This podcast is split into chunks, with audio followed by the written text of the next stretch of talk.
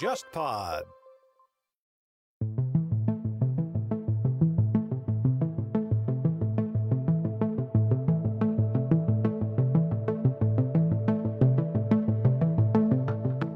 好，各位朋友，下午好，欢迎来到单向空间。在今天下午的三点到五点呢，我们在会这里会举办一场沙金金老师的新书《昭和风平成语》的新书分享活动。那么这场活动呢，是由漓江出版社和单向空间共同主办的，在此也向这两家单位再次表示感谢。那么当然，首先还是要感谢各位朋友，今天是冒着杭州风、杭州雨啊，来到单向空间来参加我们的活动，想来呢都是慕名而来，所以对于两位老师应该也有相当的了解啊。呃，不过我还是要简单的给大家做一下介绍。首先我自己呢是 FM 九三浙江交通之声的新闻主播，呃，我也是两位老师忠实的粉丝啊。前段时间呢刚刚通过职务之便跟他们牵上线。在我的印象当中，其实我关注 BB Panda 这个豆瓣账号，可能很多朋友也知道啊，沙金星老师的豆瓣账号已经很长的时间了。所以在我印象当中的沙金星老师呢，是一个非常有趣、活得很有滋味的人。本来我在想要怎么介绍他啊，要介绍成这个汉堡爱好者啊，上海碳水棒球队的主力成员啊，扎古爱好者之类，这个好像也并不是非常合适啊。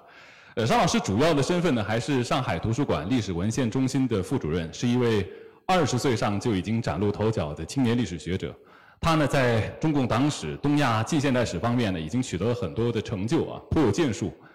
但我觉得尤为难能可贵的是，沙老师他很乐于，也很善于把他在研究、阅读、旅行和观察当中的所思所想，点点滴滴分享给更多可能像我一样没有专业学术背景的朋友。那么最新的成果就是我们现在看到的《昭和风平成语》这本书啊，当然也通过播客跟很多的朋友做了思想上的交流。那么提到播客呢，我们就介绍旁边这位陈彦兰老师啊。陈彦兰老师呢，原来跟我算是媒体同行了，不过我们是不同的领域，他是文化记者，在界面新闻；我呢是做广播电台的，本来算是井水不犯河水啊。二零一八年，他跟小伙伴办了一个播客，叫做“忽左忽右”啊。后来干脆又开了一个公司，叫做 JustPod，旗下有十几个音频的栏目。我说我的饭碗就岌岌可危了，所以我现在要一见他，我压力很大啊。这个同行相见，分外眼红。今天我确实是很多东西想要向他来做业务上和知识上的交流，因为可能相比起一个成功的创业者，那程老师更多的时候留给我们的印象是他在播客当中。能够侃侃而谈，涉猎也非常广泛，知识也很丰富，有深厚的学养这样一个形象，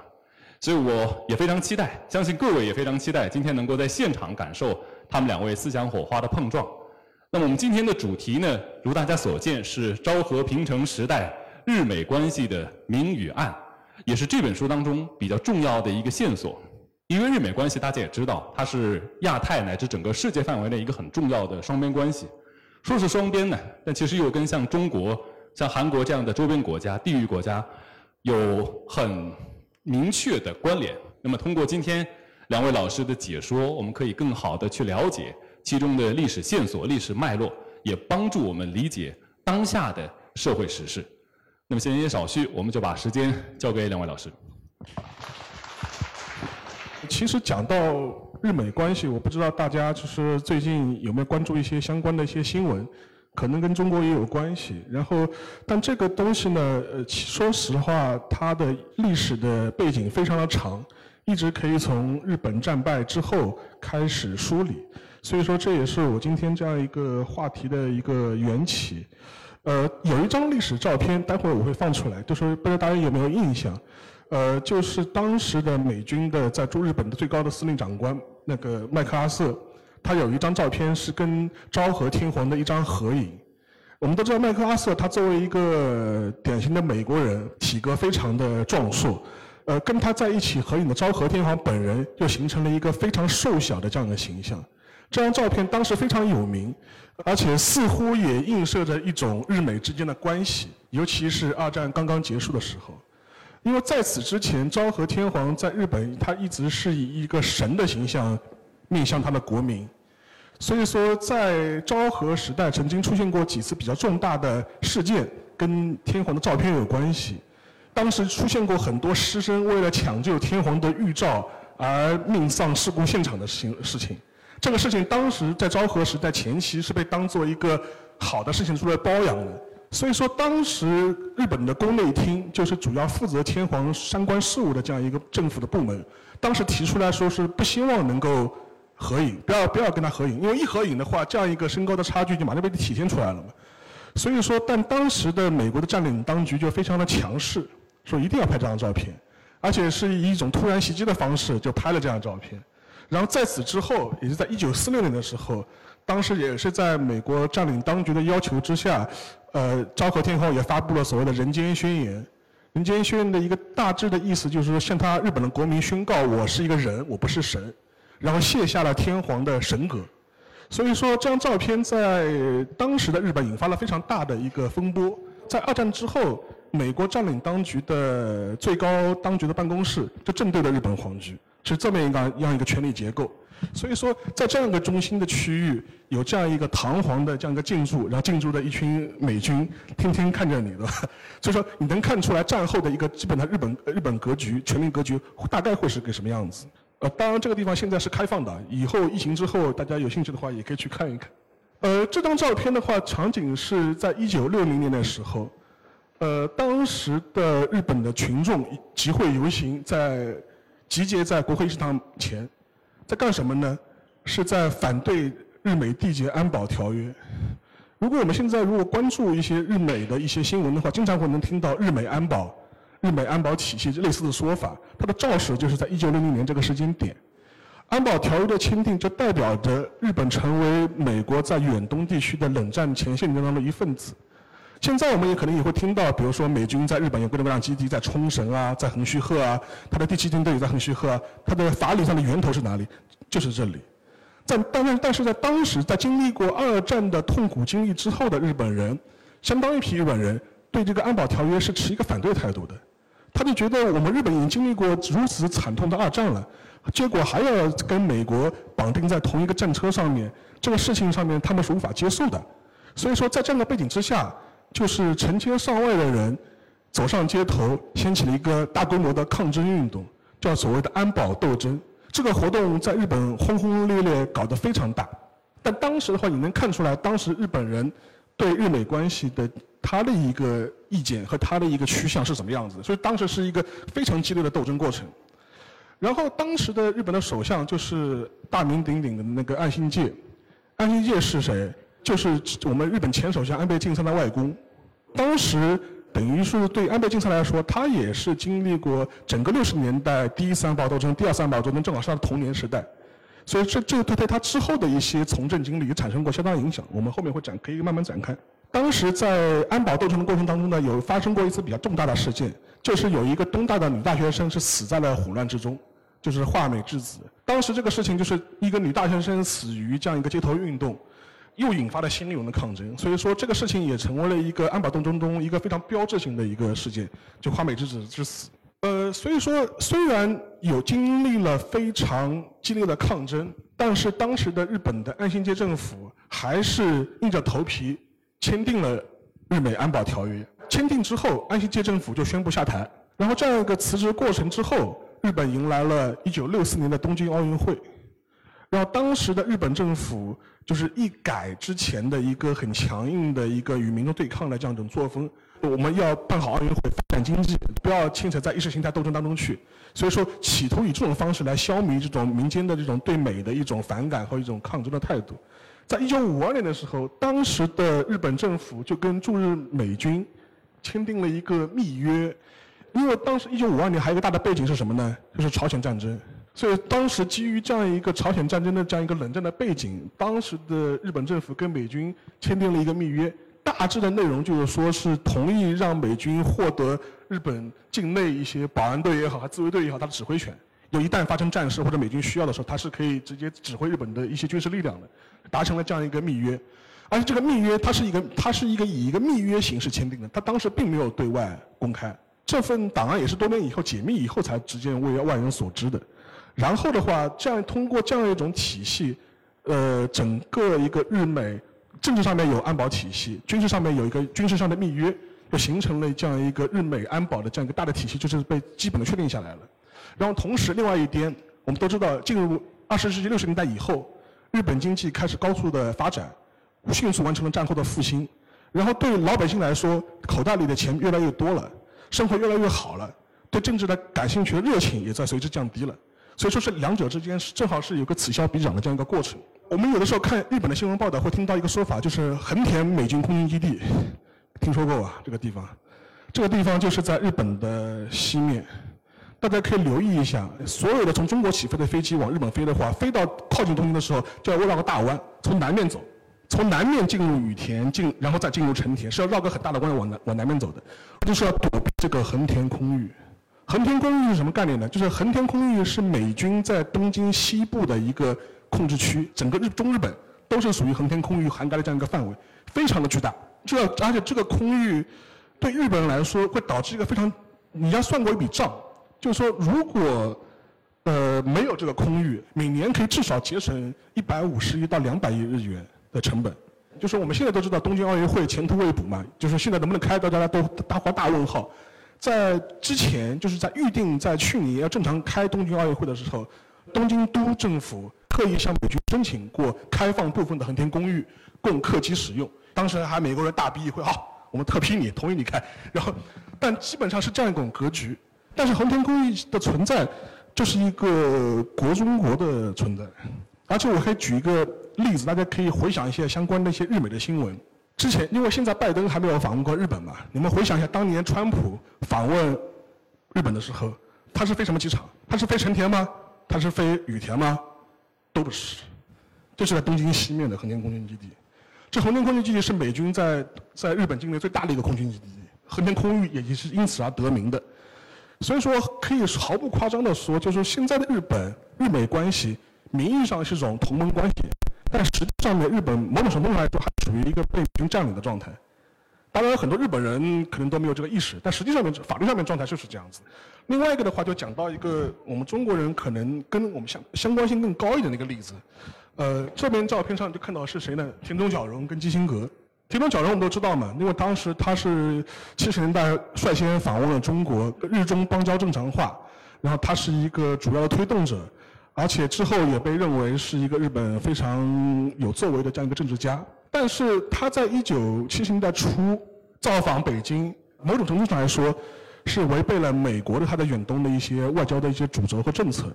中美之当时还是没有正式建交的，就换句话说，中日的建交的过程要早于美国。早在七十年代，中日刚刚实现包交正常化的时候，基辛格为代表的一批美国的战略家、政治家。就已经在非常担心中日之间会联合起来。如果他们中日一旦联合的话，美国和苏联的利益在远东都会受到影响。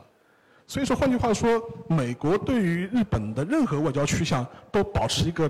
高度的警惕和关心。你一旦有任何风吹草动，他都会进进行及时的干预。然后这这次事件的一个及时的干预的后果，就是田中角荣的下台。田中角荣之后，我们都知道他有他所谓闹出了那个洛克希德马丁的那个就是那个。呃，受贿的那个丑下台，但是他的受贿的证据是怎么会被捅出来的？因为洛克希德马丁是一个美国公司嘛，美国公司揭露了他受贿的证据，然后导致他下台，然后还还锒铛入狱，导致这么一个状态。所以说，从这个角度来看，你能看出来，就是美国政府他对日本政客或者日本政治家一种控制的方式，他一旦做了一些你他认为你超出他控制的范围，他就会进行及时的干预。所以说，这是一个比较有意思的点。所以，甚至有很多人都会说，你看，你看日本战后的历史，但凡有一个政治家，呃，他做出了一些忤逆美国利益的行为，很快就会有各种各样丑闻找上他。这这个例子是田中角荣了嘛？你可以再往前看嘛，就最近的例子，就比如说像鸠山由纪夫这种例子，就当时的二零零九年前后的民主党政权，当时他曾经喊出来说要让美军美军基地搬出冲绳，也是牵涉到驻军问题。结果马上就下台。呃，另外一个很现实的例子也可以讲出来，就是美国它对日本的一些比较隐性的一些控制，就是说是，一九八三年九月一号，大韩航空零零七，在那个苏联的勘察勘察加半岛上空被苏联防空军击落。应该萨哈林岛。萨哈林岛，对对。库页岛上空。对。然后当时全机两百多人全部遇难。这个事情是在一九八三年是引发了非常大的一个社会的全世界的关注，而且一九八三年的时候又是一个冷战的一个新的高潮，里根政府刚刚上台，呃，在事件之初的时候，苏联方面是否认这架飞机是被苏联空军击落的，但是后来的时候，是美国政府在联合国播放了一段录音，这段录音是日本自卫队在北海道的侦察基地录下的一段，呃，苏联这个战斗机跟它基地的一个联系的一个录音，以此证明这个飞机确实是苏联人击落的。后来嘛，当然后来有引发了很多政治上的风波，然后后来又要善后的处理，苏联人要怎么样去？呃，善后这个事情，事情弄得非常复杂。苏联从此被美国称为邪恶帝国。对，这是一个非常关键的事情。但这个事情的话，它的一个导火索或者它的一个所谓的证据吧，就是自由度的自由度的录音。但这个事情本身啊，其实事后很多的日本的政客和政治家在回忆这个事情的时候，都提出了一些呃不一样的看法。据他的回忆，就当时自卫队队员的回忆，他们在监听到。苏联的战斗机跟苏联塔台之间的那个录音之后，第一时间是向谁汇报的？不是向日本政府，是向美军汇报的。是第一时间是向美军通报了有我们我们监听到这样一个信信息。之后，美军呃不美国人在联合国提提交了日本自卫队的这段录音之后，从某种程度很多上来说，也是出卖了自卫队的一重要的战略信息。因为我们都知道从。从监听和那个频道监视角度来说，你一旦披露这个录音的话，对方就能知道你是通过什么方式来监听的。所以这件事情其实对日本当时的很多日本政府来说刺激非常大。然后像后藤田这批日本的官僚，他事后就说，就是虽然日本名为合作、名为同盟，但所有情报都是在日本单向面的向日本、向美国供应，双方之间不是一个公平的一个同盟之间的一种情报交换。这这也是一个非常呃鲜明的例子。而这个例子本身的话，其实某种程度来说一直延续到现在。去年的时候，我们中国人当时很多人批判说啊，你日本人要加入五眼联盟啊，就说是你要跟跟英美这些国家、安格鲁萨克逊国家，就是就是就就是同流合污的，一起来针对我们。但实际上反过来说，如果你是站在日本的角度来说，他加入五眼联盟的话，更多是为了提升自己在西方的情报界的地位。他加入之后，他有权利去更多索取其他人的一些情报的一些信息和资源。所以说这是不大可能的事情，但当然这是一个比较复杂的一个美日之间政治博弈的一个过程了。我给举个例子，我们今天讲日美关系的明和暗嘛，我前面讲了很多似乎是比较暗的东西，以前提的比较少的东西，然后先给大家就是做这样一个开场，然后后面的话我可能会讲一些看似明面上的东西，它跟暗里的东西如何产生一种互动关系。这个的话，我们可以请我们崔阳老师可以先做一个点评吧，谈谈你的感想吧。刚沙老师其实提到了。基辛格和多布雷宁的那段对话嘛，在档案材料里面，然后包括在这呃沙老师的新书呃《昭和风平成语》里面，其实也引用到这段话。呃，我其实自己的一个想法是，因为我们之前做过另一个系列《谍海译文》，其实在里面也提到过，呃，中情局当年有一个前任的局长，应该叫威廉科尔比。他在一九七四年的时候，当时出版了自己的那回忆录嘛，啊，回忆录是关于比如我在中情局的这三十年生涯，在后记里面他提到了一个很有意思的事儿，因为那会儿他已经在展望未来了，展望未来的几点当中，他就提到华盛顿的这批情报官员他们在聊的话题有哪些，其中有一个点我觉得特别有意思，在那一九七四年，他说警惕北京东京轴心，啊，这是一个当然他是非常私人化的一个提法，未必代表整个华盛顿在八七十年代的一个共识。但很明显，作为中情局的曾经的一把手啊，他这批他的这种看法，我觉得也能印证刚刚其实沙老师引用的，包括像基辛格这批人，他们和苏联的驻美大使，这应该是苏联对外外交口最重要的岗位之一啊，他们的一个信息交换，我觉得这块其实是一个非常有趣的内容。可能过去，比如说我们作为呃中国的。旁观者，我们关注，比如说中日关系，它是一个单向度的关系。但是，比如说，我们很难将自己带入到，比如说日本作为一个国家，它要处理的日美关系、日中关系，甚至日苏关系的这套网络里面来。所以，我觉得有这样的一个视角，可能对于我们去理解中日关系也是非常有意义的。呃，几年前，曾经那个那个上海的那个澎湃新闻网站，它有一个互动的一个栏目叫“问吧”，叫我就是作为一个问吧的一个答主，像做个嘉宾一样。当时就有人问嘛，他说他说。就是，就是沙老师，你觉得就是决定中日关系的关键因素是什么？后来我就回答两个字：美国的。实际上确实是这样子的，因为因为日本它这样一种战后的政治体制和它这种国家发展的模式，客观上导致它的一切呃事关根本的一些国运的或者国家道路的发展的话，它毕竟它离脱离不开美国。即便他想脱离，现在这个现实也无法让他摆脱摆脱美国对他的影响。而且从某种程度上来说。呃，美国的势力和美国的影响似乎是在日本社会，它不会实时的出现，但但凡去遇到了一个重要的节点的时候，它都会悄悄的浮现出来。然后默默的施加他的影响。这张照片是昭和天皇的葬礼，当时老布什总统是亲自访问了日本，这夫夫妇两个人访问日本，以此体现出对日的所谓外交上的重视。然后这一次的话是造访的国家元首非常多，当时中国是派出了外交部长那个钱其琛，他是代表中国作作为中国政府中国国家主席的特使去去参加了那个昭和天皇的那个葬礼。昭和天皇的葬礼应该是一个世纪大聚会，来了非常多的元首。对对对，是的。嗯，因为这个时间点非常有意思。我们都知道，八十年代日本迎来了所谓的泡沫经济，日美关系也迎来了一个非常有趣的时期。当时的日本经济上面的崛起，某种程度上来说，给了日本人一种自信。而且当时的日本人在美国也是属于买买买买，买各种各样大楼，买好莱坞的片场，所以这些事情对美国的刺激也非常大。对日本人的鼓舞也非常大，日本真觉得我们可以跟美国人平起平坐了。呃，类似的一个例子就是可以看看这呃这两则新闻。这则新闻是九二年的时候，当时小呃老布什总统访问日本，当时的日本的首相是宫泽喜，当时访问过程中发生一个插曲，就是在一次的晚宴的时候，老布什晕倒了。事后可能是说他的行程安排过于紧密，结果体力不支，就在国宴现场晕倒了，倒在那个宫泽喜的膝盖上面。第二天就成为了一个大的新闻嘛。但当时日本媒体就就新闻，当时的日本新闻里面喊的口号就是说，美国总统倒下了，日本首相扶了。所以对当时的日本来说，似乎还在沉浸在泡沫经济的余晖当中。而且我们都知道，股市的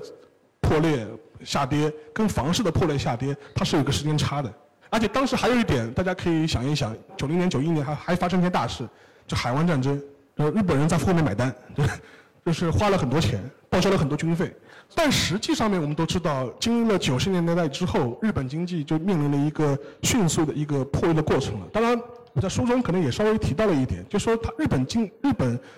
呃，经济的下滑和不景气，基本上是蔓延了整个九十年代，从九零年代一直到九九年。整个十年是在不断的发酵的过程当中去的，而且先是股市，后面是房市，然后后面它一些从二战以来的一些老牌的金融机构会不断的倒闭，然后日本人从来没有想过，哎，银行会倒闭，保险公司会倒闭，然后这种事情在一再的发生，日本又发生了两次非常重大的事情，第一个是阪神地震，第二次是沙林毒气事件，这两次事件对日本人的一个社会心理造成了巨巨巨非常大的打击，甚至是带来很大的阴影。阪神地震的爆发之后，日本政府应对的一些失当，和他一些相关的一些应应对效率的低下，充分暴露了这样一个体制在运转了几十年之后所遇到遇到的一些问题。举个例子，就比如说在阪神地震之后，自卫队到底能不能出动去救灾？光是这个问题就讨论了很长时间。自卫队到底能不能去出动参与相相关的救灾？这些事情居然就已经耽搁了很长时间。而这个处理效率呢，事后也让全世界似乎也第一次认识到，被认为是在经济复苏过程中高速运转的日本官僚体系，似乎并没有我们想象中的这么好。当然，这个问题经过了二十年，你发大家发现，非但没有改变，反而越来越糟糕了。因为这次疫情期间，日本政府的一些他的一些应对的一些滞后性，也更进一步的凸显出来了。但是三幺幺地震的时候也会有很多诟病的啊。所以说，这个事情在阪神地震的时候就凸显的非常明显。非常大的挫败了日本人的这种自信心，而且还有一点可以值得观察，就是说是在阪神地震之前大半年吧，在旧金山也发生过一次地震，但是当时美国的旧金山、加州地震的死亡人数非常低，造成的损害也非常低，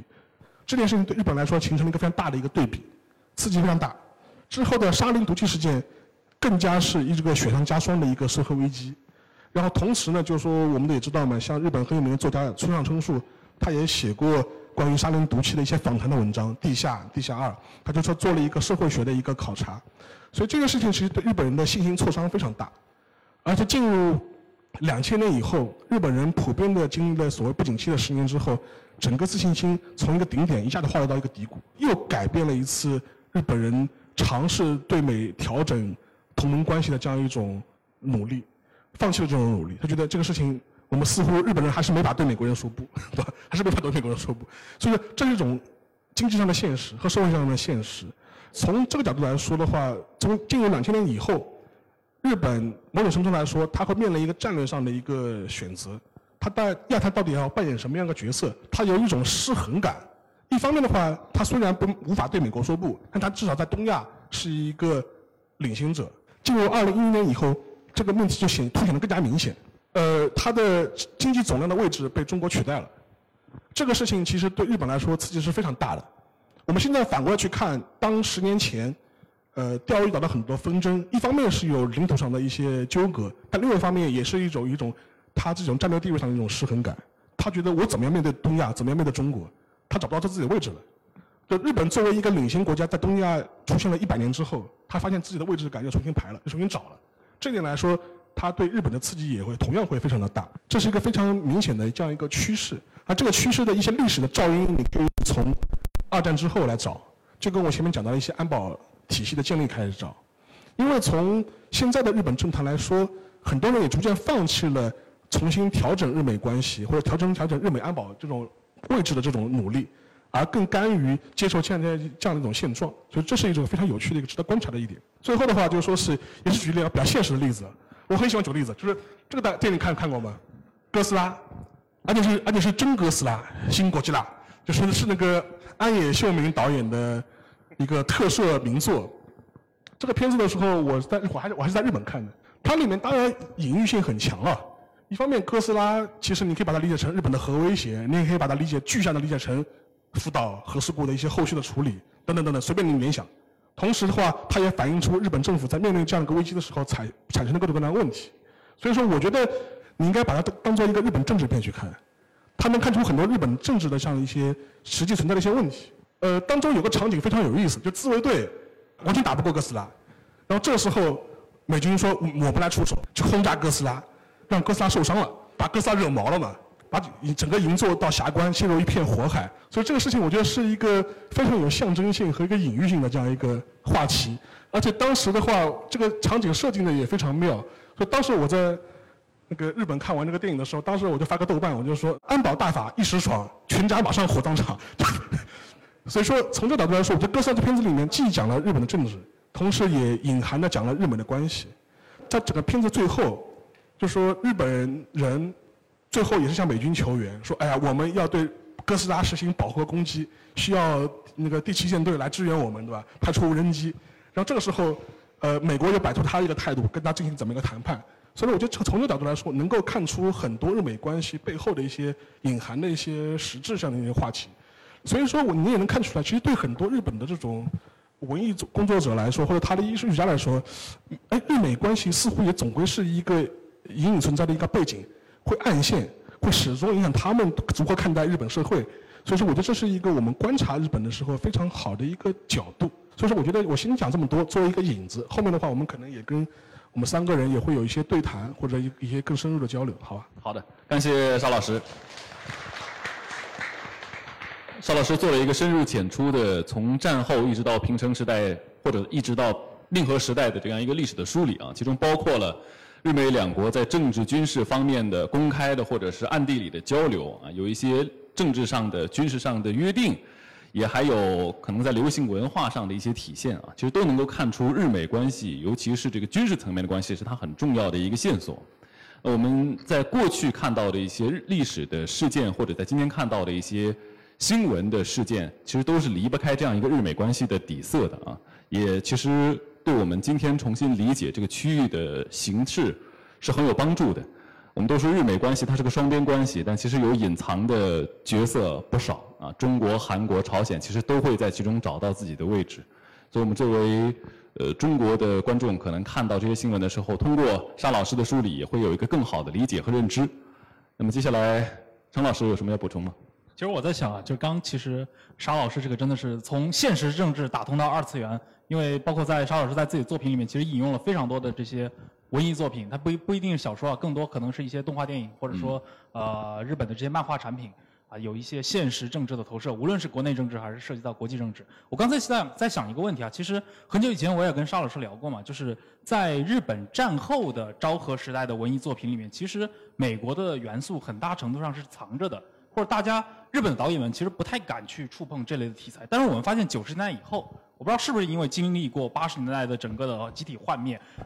包括你刚刚说到那个机动警察，它是在剧场版里面，这个剧场版应该是是九九二年的剧场版，对，包括像哥斯拉，那都是二零一零年以后了。我们发现日本的文艺界越来越直白的去讨论，包括自卫队的一个这样的一个存在的一个问题。包括讨论这个美国驻军的这些问题，我不知道这中间的这个变化，沙老师怎么看的？从一个话题禁区到现在这么多人越来越愿意在作品中去展示态度，或者说展示一种讨论吧。就是在五十六世纪年代的时候，呃，如果美军出现在日本的一些文艺作品当中的时候，要么是作为一种救世主的形象出现在作品里面。我举个例子，就是说是那个我们都知道日本很有名那个作家嘛，那个大将军剑三郎。他曾经回忆过，就是在一九四五年日本战败的时候，他的对美军的第一次的印象，他对他对美国第一次的印象就是喝到美军发的牛奶，好甜好香的，就说因为你可以想象嘛，作为一个儿儿童，他在战争期间他的一个物质待遇是什么样待遇，然后他在一九四六年之后，一九四五年日本战败之后，他能喝到美军发给他的牛牛奶，他一下子就觉得哦，就是就是美国人好啊，就是能能够喝到牛奶，然后另一方面的话就是说是。呃，日本现在的一些，我举个例子，就说日本人很多的他的一些饮食习惯，都是在一九四五年之后被美国人改造的，或者受美国人影响的。就比如说日本人爱，日本人吃面包，红豆面包的这种东西，其实在一九四五年之前是很少的，它不是个大众饮食。但是它在一九四五年之后，随着美军进入日本之后，它成为了一种大众饮食。某种程度来说，也是美国人给他们带给他们的。这是一点。还有一点的话，就是说是。就因为在一九四五年日本战败之后，就是美军曾经对日本进行过很长期的，呃，教育和意识形态的改造。就比如说，他会要求，就说是把一些美式的意识形态能够嵌入到日本的教材当中去。所以说，也在日本做了很大的教育改革。所以说，从五十年代开始，就美国人在日本的，呃，大众文化中的形象，要么是一个非常遥远的一个存在。还有一种的话，当然有可有可能是类似于像大将军身上的回忆啊，是一个美国的面包真好吃，美国的牛奶真好喝，对吧？这是一种。但还有第三种，还有第三种的话，就是我们前面提提到的安保斗争里面这种形象，他会把美国设为一个帝国主义的一种站在传统社会主义左派的一种思潮下面的看待了一个帝国主义的这样一个列强的这样一种形象也会存在。所以说，这基本上是三个位面，就是同样涵盖了整个五十年代到七十年代。但是有一点，就是随着七十年代之后，日本左派社会运动开始转向低谷，关于美国的一个持批判角度来看待美国的这样一种意向呢，也就变得越来越少。至于你提到九十年代以后的像押井守啊或者安野秀明啊，他会在里面的影射出来的一些美国形象，我觉得跟他的成长背景也要看。他们是一批六十年代的人。他们经历过一个左派风起云涌的这样一个。宫崎骏是也参与过。宫崎也是啊，宫崎宫崎也是啊，宫崎骏是一个老左派嘛，当年在工会造反的，就是是这么一个人物。所以他们这批人对美国的看法会秉持着一个传统左派的一个立场，所以他们拍的片子里面，美国人出现就展现出的形象，可能跟有的时候会不太一样。所以我我更多是这些创作者他的一个成长背景关联性更大一点。其实还是这批人相对来讲。已经是上了点年纪，他带着他过去的那个认知在看待现在的问题。就因为我们不是这个学术背景的嘛，就我也会从一些流行文化的东西里面去看到这个。就包括哥斯拉，其实哥斯拉最早出来的时候，是因为它受核辐射影响而产生的。而日本作为全世界范围内唯一一个真正意义上受到核打击的国家，这个核打击来自美国，所以它里面会有一点就是日美关系的疼痛的记忆在里边。呃，包括我们之前读那个就是很有名的一个电影叫做《人人证》嘛，人人性的证明这个小说。还有松本清呃松本清张有一个推理小说，名字我不记得了。它里面有一个很类似的情节，是日本的女性年轻女性，她在战后美军占领的这个城市里边，她为了谋求生存，她就是依附于某一个日呃美国的军官或者是士兵，而生下了一个混血的小孩。这个小孩在几十年过去以后，他成为了一个穿越时间来刺痛你的东西。就在那个人证里边，等于说这个母亲她自己亲手杀死哦，我剧透了啊。就亲手杀死了他这个混血的，而且是跟非洲裔士兵混血生出来的小孩就他们那个年代的人会很直观地感受到，说美军占领是带来很多很多的社会问题的，包括美国对日本的军事打击。但这些问题是不是在现在的这个日本环境里面，就真正意义上的年轻人他是没有什么感觉的？尤其你像有一个调查说问日本人，就日本年轻人，你对横田空域的感受是什么？很多人说我不知道。我不知道这个东西，因为你可能坐飞机，你如果不是特别观察，你可能也没有什么感觉，或者你已经习惯了。是不是就像我们想的那样？是日本的现在的民间，它其实对于日本和美国之间这种，其实像刚才沙老师说的，是极其不平等的一种关系，它没有太强烈的感觉。我感我感觉是这样，就说是，就是我跟一些日本的人或者是接触的时候，也是有感觉，就是看个代差，就是你看现在如果是老一辈的学者，就五六十岁以上的，他们可能这种民族意识会比较强一点。但是年轻人的话，这方面会变得非常淡漠，而且实际上美国的形象在不同的年龄差里面，形象体现的也会非常的不一样。呃，举个例，我前面举过例子，像那个就日本的那个政客嘛，就政治家后藤田正晴，他们这批人呢是参加过二战，参加过二战，或者我们参加我参加过侵华战争的这批老兵，但这批老兵的对亚洲的态度，对美国的态度就非常的复杂。就一方面就是他们参与过侵略战争，很大一部分人在七七十年代以后，他会有一种很强烈的一种这种赎罪感。就说你看很多在中日那个建交和邦交正常化过程当中的时候，这批人其实发挥了很大的影响力。所以说他们这批人一方面他有赎罪感，另一方面他觉得他对亚洲亚细亚他有一种情怀在。虽然日本战后的时候他要接受美国的民主化改造、政治上的改造，但他骨子里面会觉得美国跟我是一个意志的东西。亚洲、亚细亚跟我是一个更同根同源的东西，亲近感更强。但是类似的东西呢，其实在新一代的日本年轻人身上变得越来越淡了。这也其实这这其实也可以理解嘛，因为你在一九四五年，尤其是五十年代以后成长教育起来这批人，你从小看的都是美国的文化，听的美国的音，听听着 Beatles 的音乐，看到好莱坞电影，所以对他们来说，美国似乎是一种天经地义的存在。日美安保这样一种架构也是一种无需质疑的一种鲜艳的存在。这种东西跟他们老一辈人目睹了战后的这样一个转变过程的这种心态会非常的不一样。类似例子也可能会在现在的日本的政客或政治家身上体现出来。他战后出生的这批政政治家，他们的亚洲情况相对来说会比较低。就说你看很多更老一辈的政治家。就是六七十岁这批政治家，他们会可能有的会说哦，日美关系很重要，当然真真正确话必须讲。第二句话往往会说哦，我们跟亚洲各国亚亚洲各国的关系也很重要。所以说，我觉得这个代际差还是在日本体现的挺明显的。但我想的是，其实我个人的体验，今天的日本其实比起，比如说他在经济腾飞期的那个日本的话，它整个的一个社会文化风貌，当然你可以说有更加啊那个草食系的这种倾向，但另一方面，它的社会也更加的多元化了。啊，他的比如说他的无论是在体育界还是在演艺界，还是说在普通人里面，其实日本的这些公民规的规划的数量，引进外劳的数量，因为日本是一个人口增长也有非常大的问题的这样的一个国家，所以我想这个人口结构，包括它也改善，它在东京啊这样的大都市里面，它会逐渐起到改变它一个对外的文化特征的一个呃这样的一个影响。我觉得这块的话，肯定沙老师也会感受更深一点。我在我在东京就除了吃那个和食之外。另外想非常喜欢吃的就是那个南亚料理，就是什么我也是，我也是咖喱啊这种这种东西。就说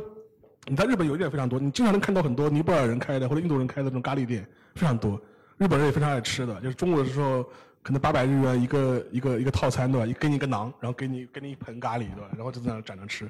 然后这种其实从从某种程度上来说，也能反映出东京，尤其是东京吧，它作为一个国际都市的这样一种状态。尤其你在东京的一些。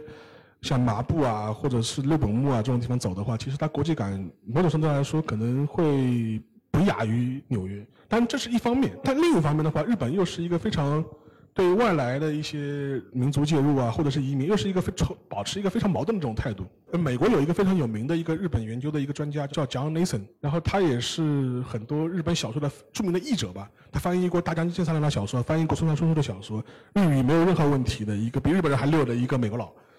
但是他就分享过，他说他八十年代七八十年代去日本旅行的时候，一个这种见闻。他说他跑到日本去，跟日本老头老太问路，还没有开口讲话呢，对方就给他就就就叫听不懂听不懂。听不懂他说我话还没讲呢，你跟我说听不懂听不懂。他看到你一个金发碧眼的一个外国人的样子嘛。当然，可能最近几年会有所好转，就在东京这样的这种地方。但是呢，就说是东京的国际化程度，我觉得更多在日本啊，呃，你可以把它视为一个异类。就东京是个异类，就东京是个情况，你除了东京就是另外一个日本了。所以尤尤其是在对待外来文化的这种态度上面来说，所以说如果对比如说，因为这两年很多中国人在日本买房子的，就是就是还有一个比较有意思的例子，就说是虽然去年是疫情期间，但东京的房价还是创新高，的，这很大一部分都是被中国人买的，对。但是问题来说，如果你是想在日本就说是长期定居，或者是作为一个一份子在那地方能够生活的话，适合你选择的可能也是东京这样的城市。跑到四国的乡下去买个房子。其实刚有中间有一段嘛，就是我们在分享的时候，其实你也说到了六十年代，它对于整个的其实全世界来说都是一个风起云涌的时代嘛。但是在日本的话，那就更加是这样。从六十年代初开始的反安保运动，到后来的那全共斗这样的一些学生运动、社会运动，在这个过程当中，其实有一个你刚才也介绍过了，就是有一个非常清晰的脉络啊。就比如说岸信介政府，他在五十年代末六十年代初，他执意要通过安保法案，哪怕是以自己下台为目的，但是这个又激起了全社会或者说整个知识社会向左翼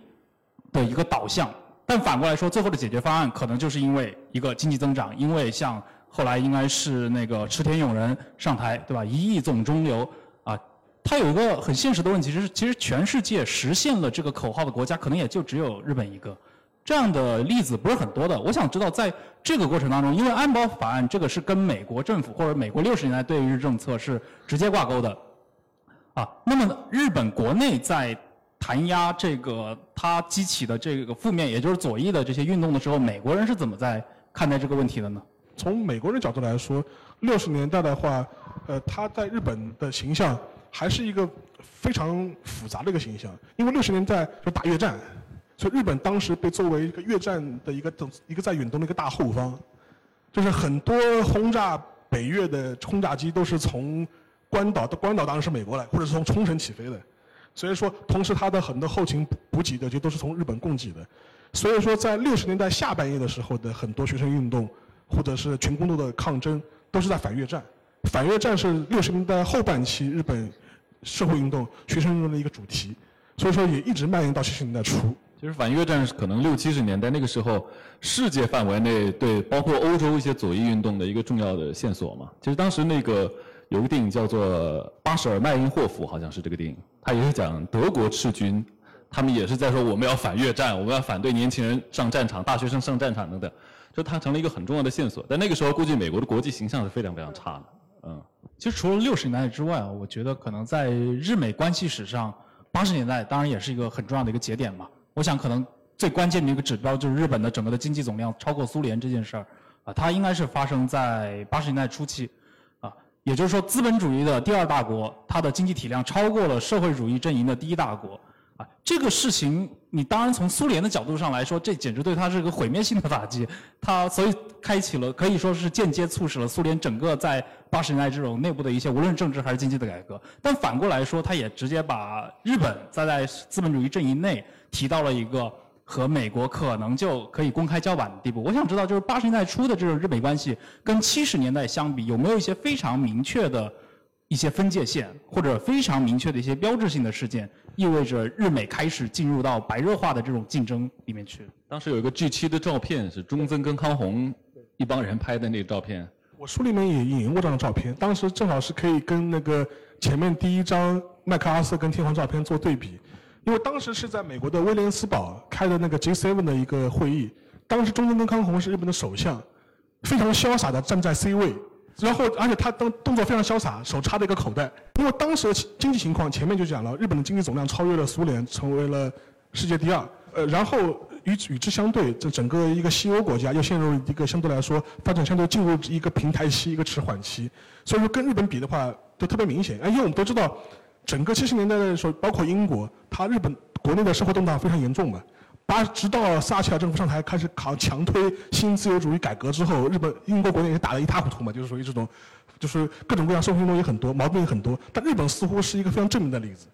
而且在那个时间点的话，就威廉斯堡这个 G7 会议的话，似乎宣告着日本。能够成为一个非西方或者说应该讲说非欧美的一个白人的一个力量，重新出出现在世界的舞台上面去，甚至能代表一个一支声音。也然后也是从那个时代开始，日本人开始了在美国的疯狂的买买买，各种各样的收购，各种各样的资本的扩张。然后我们现在耳熟能详一些地标都被日本人买来去，也就是从那个时候开始的。所以说，呃，那个八三年、八二年这个 GCM 这个会议成为了一个非常指标性的一个事件。就怎么说，就是日本它确实在这个过程当中经历了好几次的波折嘛，对美国的看法，包括对日美关系的看法。他从我说我日本可以说不，当然这里边情绪也比较复杂啊。那再到现在，可能是也经历了一些波折，从安倍晋三一直到可以说完全继承他整套策略的菅义伟，他基本上是选择全面倒向美国。呃，包括那个时候安倍，说实话也也挺好笑的一个事情，他跑到那个特朗普大厦，就特朗普刚刚当选，他其实还不是美国总统的时候，安倍特意。第一个就世界范围内大国的首脑，第一个跑到特朗普大厦跟他见面。呃，其实特朗普当时的电话里，据说啊，据说他是说可以，我们可以见。他以为是说等我就任以后，明年你再来。但是呢，安倍可能也是故意理解成那就现在去吧，所以两个人见面的，特朗普心里估计也有点犯嘀咕。他是采取一个完全倒向美国的这样一个策略。但是你像我们刚才提到的，像基辛格，包括其实国内有时候也会有这种声音。就是我们要跟美国这样的国家去竞争，我们不说对抗，我们就是竞争的话，其实中日韩这样的东亚的国家是应该联合在一起的。从我去实现中日韩的自由贸易区，到我们可能政治上更进一步的去联盟，但实际上我们会感到，就尤其是我们生长在零零后年代的这个人啊，我们认知中日关系其实是比较偏负面的。就我们其实比较难想象，说像中国和日本这样的国家，在现在这个时代，它还有可能说进一步的靠得更近。那尤其到现在，现实政治的一个真相也是，日本可能更进一步的倒向了美国，而不是中国。那么我们还有没有可能再去想象啊？就是一个真正意义上可操作性的，就中国和日本，可能也包括韩国、朝鲜，再站在一个东亚的呃共同的阵线上面。这个的话，其实当然如果。就是稍微有点有点年纪的朋友可能会意识到，八十年代有所谓的中日蜜月期嘛。对。像八十年代的时候，中日关系是非常近，近到什么程度啊？就是说属于这种，我们比如说我们现在啊印象中的一些重大建设都有日本的参与嘛，就比如宝钢，对吧？就说是比如说北京嘛，中日联合医院，对吧？就是属于这种，这是一个客观的事实，这是客观事实。而且实际上，整个八十年代中日关系在文化上面合作也很多。我们现在很多很有名的一些历史上很有名的一些电影，都是当时中日合拍的。这是一个，这是一段时期。但是这个这个时期的话，稍纵即逝，就是整个八十年代。但中日蜜月期的一个前提是什么？是中美蜜月期啊，是中美蜜月期啊。等到了九十年代，中美开始政治上面就说是距离感越来越强的时候，整个中日蜜月期也都也就慢慢慢慢变淡了嘛。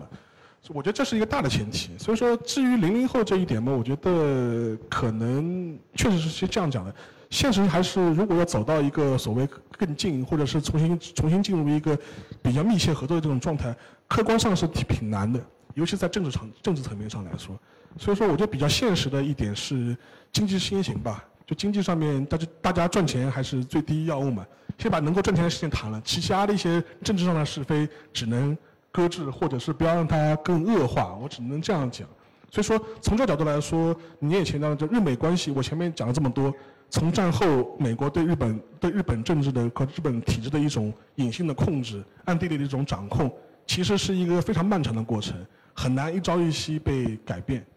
所以说我有我有的时候跟日本就比较熟的一些人聊天的时候，我就跟他说。就是当然有有很多人也是学者了，很多人也是也是一个学者。我跟他开玩笑，我说我说我我某种程度上来说，我很理解日本要成为所谓正常国家的努力，但是我我的前提是我真的是希望日本成为一个独立自主的一个 正常国家，而不是成为一个。呃，比如说某个国家的一个附庸、附庸或政治上的工具，这种正常国家是一个打引号的正常国家，你并没有真正的正常或者独立。呃但是这个问题其实有点敏感啊，就是日本它在过去可能几十年的时间里一直尝试的，尤其是在国防领域，就他们的自卫队、它的统治方式、它的指挥方式，包括它现在成立是统合司令部嘛，它统合了整个这个陆上总队几个方面队，他这些操作可能在我们看来，因为我们尤其是中国人的认知的锚点是战后。就战后，日本首先他犯了一系列的战争罪行，然后受到国际的制裁，受到美国的占领，他的整个军事力量等于说是被打消掉了嘛。那么他这种想要恢复，尤其像海外作战呐、派兵啊、啊国内这个军队的编制啊等等，就我们会看过来，就你好像要复活军国主义，你想要回到过去那个他们美好的昭和时期的那种时代啊，重新成为东亚的一个重要的强列强嘛。呃，但是事实上是怎么样的？因为你像日本人去讨论说我要成为一个正常国家，我们是很容易把它认为是一种表面的说辞啊，实际上你底下根本不是那么想的，你会有一些很阴暗的目的。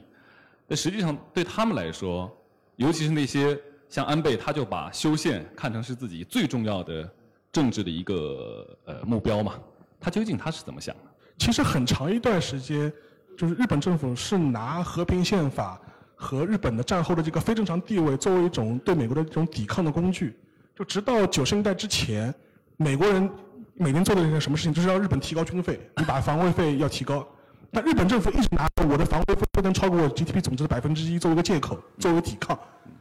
但是这个情况实实际上是直到九十年代以后才发生改变的。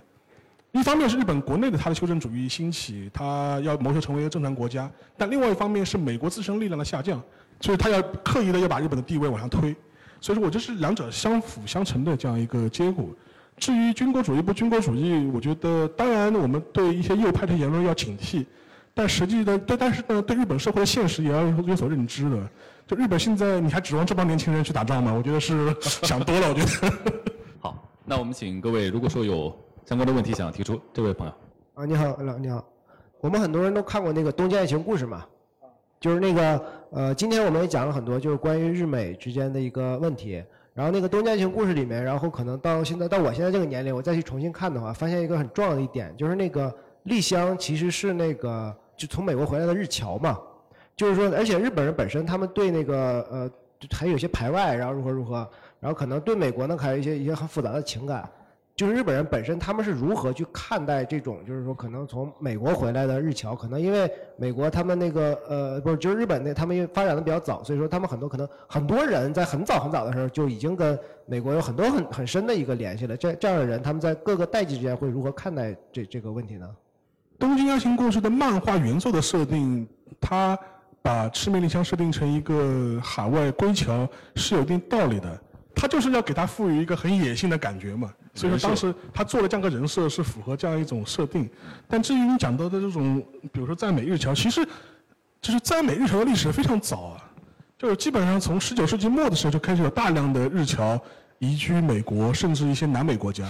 你现在去南美洲的话，有很多的日籍的侨民，就原来秘鲁有个总统叫藤森，日侨在拉美都当总统。啊，对，藤森。当时就当时觉得很奇怪，就怎么一个秘鲁人当总统，名字叫藤森的。后来一看，哦，这个是一一张亚洲人的脸，就是他就是在南美洲的那个日侨嘛。就当时的话，因为日本其实在啊十九世纪末的时候，它也面临也面临一个人口过剩的一个问题，就大量的移民开始往夏威夷、往美国、往南美洲移民。所以说，在二战之前，在夏威夷、在加州有大量的日本的移民，所以以至于在二战期间有过专门关押日本侨民的集中营。就是现在是把集中营设在是美国中部的犹他州，就把这帮日本人全部关到那个集中营里面去。二战尤其是珍珠港事件以后，大量的这种仇视日益的就成规模化的。对对对。然后后来这个事情呢，就说是日美国政府还在九十年代的时候还还专门通过决议就就是道歉，所以这批人在日本的战后占领时期也发挥了很大的作用。但是日本国内其实对这批人的看法正面看法更多一点，尤其是最近这最近这二三十年。呃，可能跟你八十年代、七八十年代印象就不太一样了。哎，我可以补充一个，就是因为最近几天那个新垣结衣跟新演员，对对对，传出婚讯了嘛。呃，那个一六年就是《逃避虽然可耻但有用》第一季的时候，其实当然也就一季啊，在那个电影里面，其实他有一个角色，其实就是他的小姨妈的那个公司里面有一个下属是一个女生，那个女生其实就被她的设定就是一个。在美国长大的一个日语女女孩，但是它里面其实就是给每个人都要设置一个这个角色所面临的这个呃一个困境，它可能是个职场困境，也可能是个生活困境。给那个女女生设置的困境就是作为一个就就日本的 A B C 对吧？她回到日本之后，虽然大家都知道她是来自美国的，她接受美国教育，但是这个职场并不真的去接受她。所以我觉得这个可能也反映了一部分这种，比如在美国生长的这些日本人，他们在日本国内的一个生活的环境。这个呢，就是现在日本职场要看，就说是他所在的是个什么企业。如果他所在的是一个跨国企业，那这种那这种背景活得应该是很滋润的。如果是一个纯的一个纯的一个传统日本企业，那你可能会有一个文化的一个冲突。还有哪位朋友？沙老师好，呃，我是有一个问题，就是。嗯，现在那个日本的话呢，它那个流行文化就是受到美国的影响，应该还是蛮多的。比如说像这个日本的 J-pop，它就是受到美国的流行文化，然后它产生出来的。然后与此同时的话呢，日本的流行文化它其实现在在全球呃有很大的一个受众啊。嗯，这个虽然是有日本政府它自身它作为一个文化输出一个形象的一个打造，然后与此同时，我想知道就是说，比如说美国政府在这个，呃，在它这个流行文化传播的过程当中，它是起到的一个什么样的作用，或者说它是一个什么样的态度？想了解一下这方面的东西。它是就你说美国政府在传播日本文化过程当中，我的意思是说，在日本政府传播自身流行文化的过程当中，美国政府政府怎么看的，或者怎么呃怎么样的一个参与或者是什么？这个问题还是挺新奇。呃，这是应该这样讲吧？其实确实不一定是美国政府发挥的作用，但但至少是美国的舆论或者它的传媒发挥了很大的作用。我举个例子。像那个寿司之神嘛，就银座那个小店里面的地下室的小店里面的那二郎寿司，寿司之神，就是因为拍了这样一个纪录片《寿司之神》嘛，让他全世界都知道，让中国人都要排队去吃的。然后还有还有一个很典型的例子，就是说是奥巴马，奥巴马访日的时候点名要去吃二郎寿司，就基本上是这种状态。所以我觉得从这个角度来说，美国传媒或者是。有意无意间，的确是发挥了很大的推波助澜的作用。而且还有一点，到时候陈亮到时候可以补充的，就是日本料理在西方世界，尤其是在欧美，它被认为是一个高端餐饮、高级餐。中华料理相对来说比较比较廉价、快餐化更严重更严重一点。所以我觉得这个这个趋向可能也当然未必是一个有预谋的规划，但有意无意间造成了这样一种流行的结果。当然，饮食文化是个例子了。像一些流行文化，我觉得同样是的。就比如说，会把很多的日本日本的一些传统的一些动漫 IP，他要把美国人再自己重新再拍一遍。当然是看中了这些 IP 背后的一些全球的流行化的一种趋势在。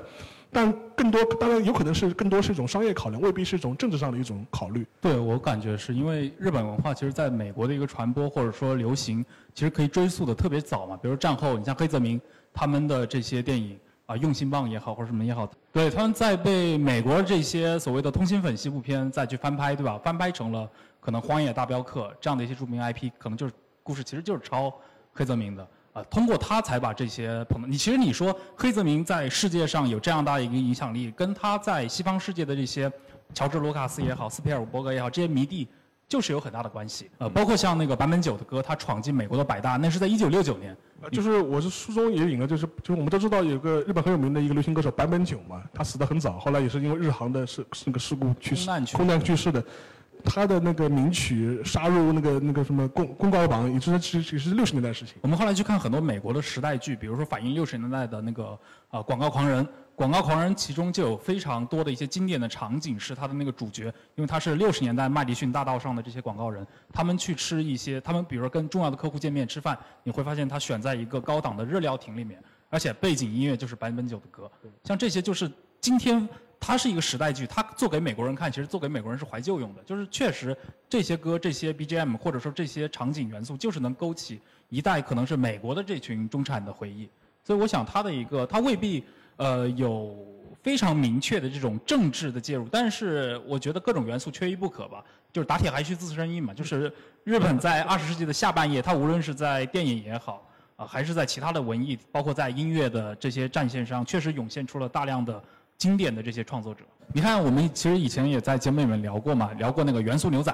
对吧？日本的这些街拍文化、街头文化，其实街拍这个事情就是从日本的这些潮流杂志中诞生出来的。但是其实最早日本人是因为觉得美国人或者美国这套校园的常青藤式的这套服饰搭配非常的酷，结果呢，其实他们当最早的这批人去到美国采风的时候，发现其实对方并不认为自己在搞潮流。但是美国人把这套潮流重新发明出来之后，几十年后引吸引了新一代的美国年轻人去日本朝圣。就这一类的一套模式，其实复制在非常多的，包括像威士忌，包括像咖啡，包括像所有的这些并非原生自日本的这些文化里面。日本人他很擅长，就从十九世纪开始把一些就是西方的文化，然后日本化，再发展出自己的一套体系。包括那个我前两天刚刚看完最后一本的调酒师嘛，他全篇都是在讲什么威士忌啊啊这一类的东西。它其实是完全西方的，但是日本它有自己的一套威士忌的文化，也有很多非常出名的威士忌的酒庄、酿酒师、调酒师，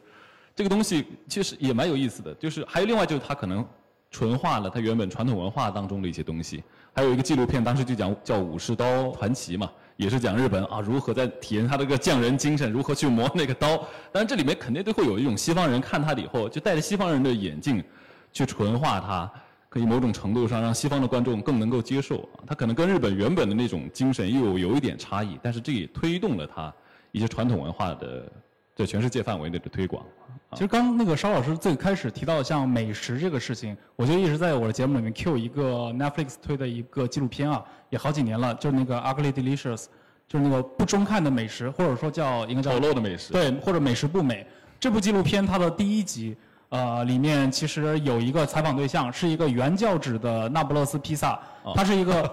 拥护者，他是个意大利老头儿，然后呢，他自己是叫什么那不勒斯披萨协会的会长。他就规定了，你必须用哪儿的哪儿的奶酪，哪儿的牛奶，水牛奶，用什么样的面皮做出什么样尺寸的披萨，我才承认这是那不勒斯披萨。其他他都不承认，所以他认为美式披萨披萨不是披萨。呃，但是后来那个主持人就是那个主厨就问他，那全世界有你认可的，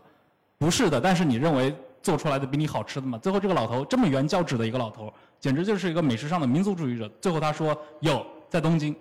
所以我想，这个其实可以可以可以反映很多事情了。呃，还有吗？嗯，谢谢沙老师。呃，能不能麻烦您就说介绍一下，呃，战后应该说日苏和日俄的一个关系？因为之前我们一直听您的，包括这个 JustPod 全家桶啊，一直都在听，但是好像很少聊到类似的这个话题。那您也知道，在九十年代以前的话，那么美苏争霸应该是整个世界政治的一个绝对的主流。那么日美关系的话，肯定也是在这个框架下面走的。呃，包括我们之前也看到过，就是有这个呃叫明斯克号出击，是吧？那应该说日本人在这个红色的这个怎么说呢？威慑下是瑟瑟发抖。但是在这样的一个大背景下面，也是很有意思的。就像呃之前不是也发生过，就是东芝他偷偷摸摸的 不是违反这个相当于是协议，把了高那个应该是高精度的这个数字机床，然后卖给苏联，然后提升了它的一系列的这个算是能力吧。那么。是不是也是在九十年代以后，就是红色帝国的垮台，使得日本有底气能够喊出日本可以说不，因为来自北方的这个威胁应该是极大的缓解了嘛？那么包括他现在这个整个日本社会对于北方四岛它的一个观感，是不是有一种就是有心无力的这种感觉，或者说对现在已经衰落的这个俄罗斯，它大概的这个心态和感觉是怎么样？谢谢。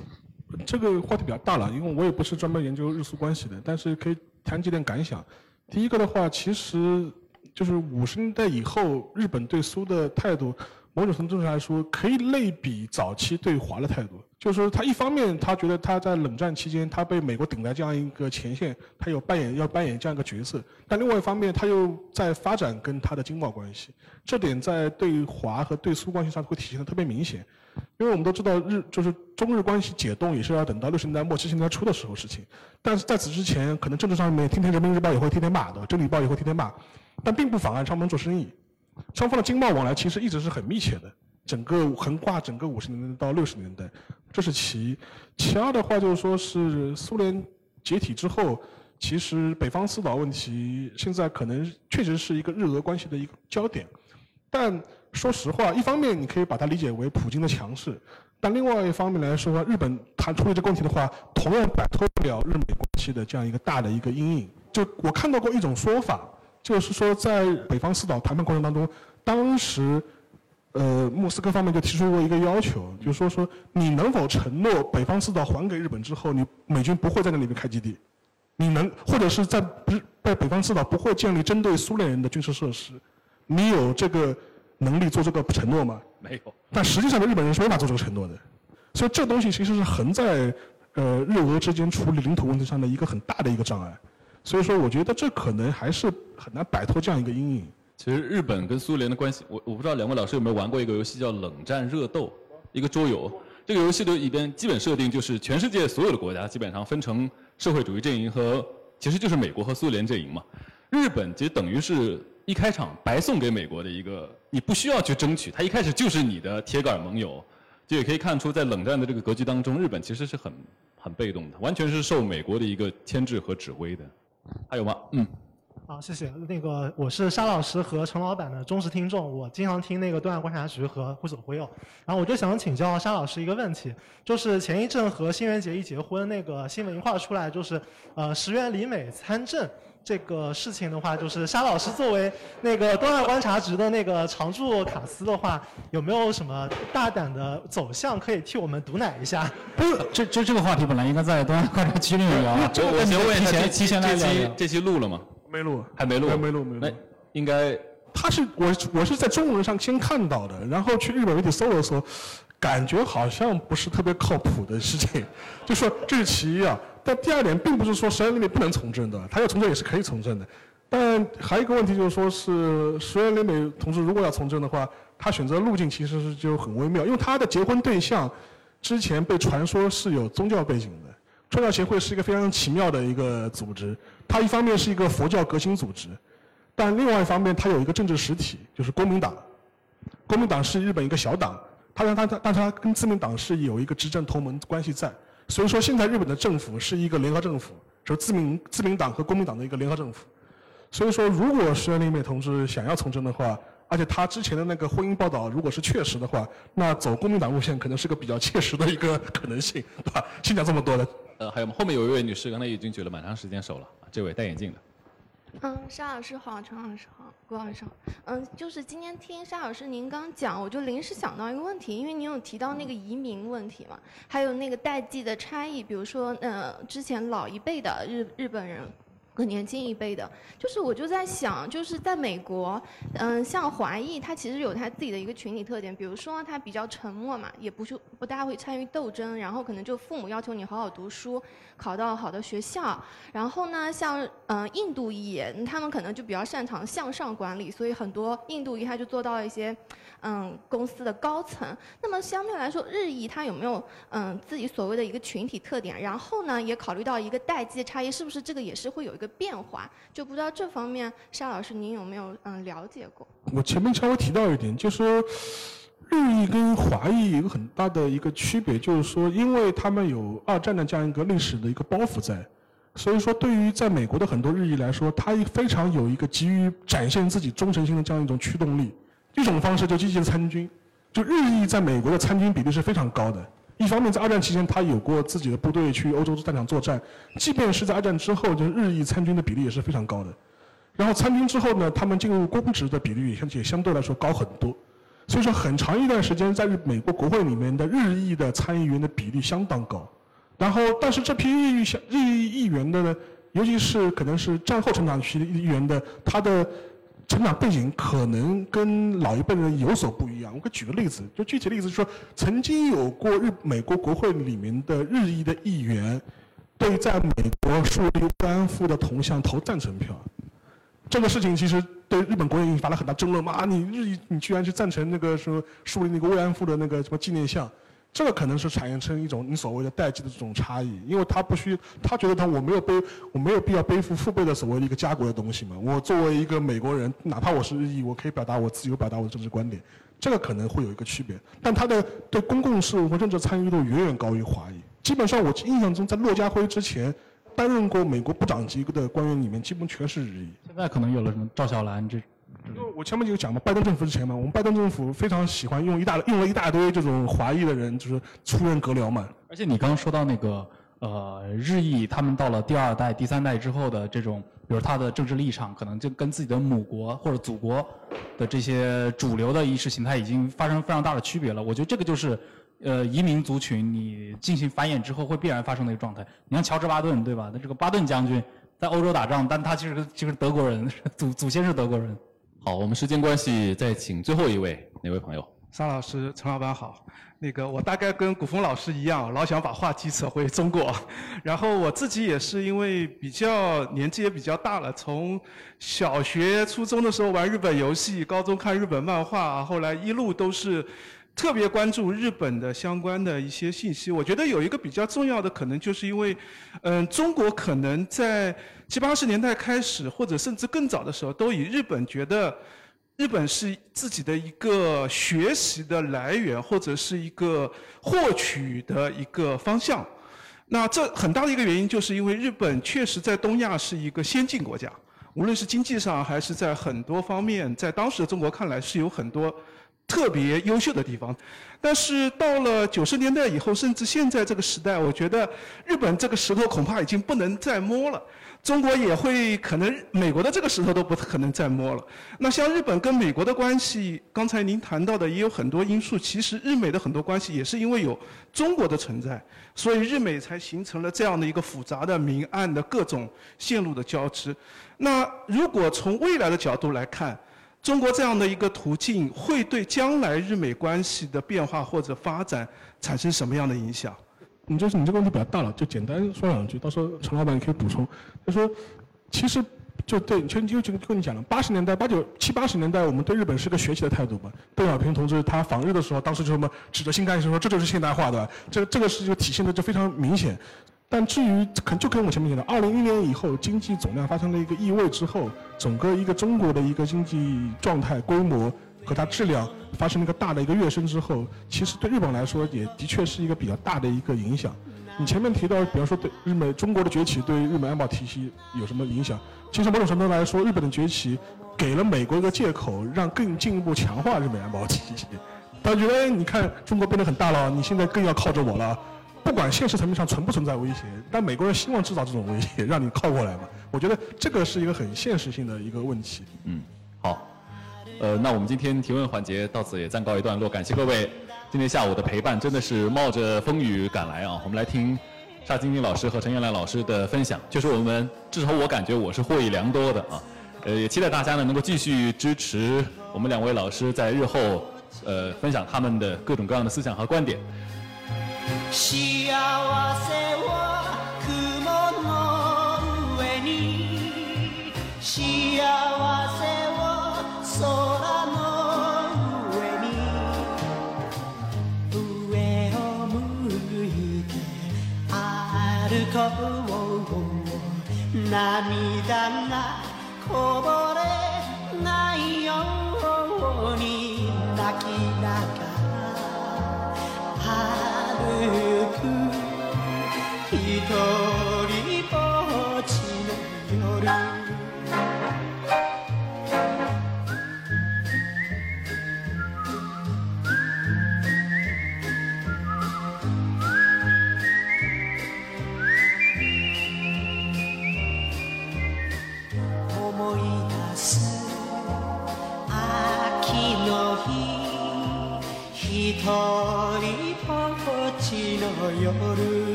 歩こう涙がこぼれないように泣きながら歩く一人ぼっちの夜一人ぼっちの夜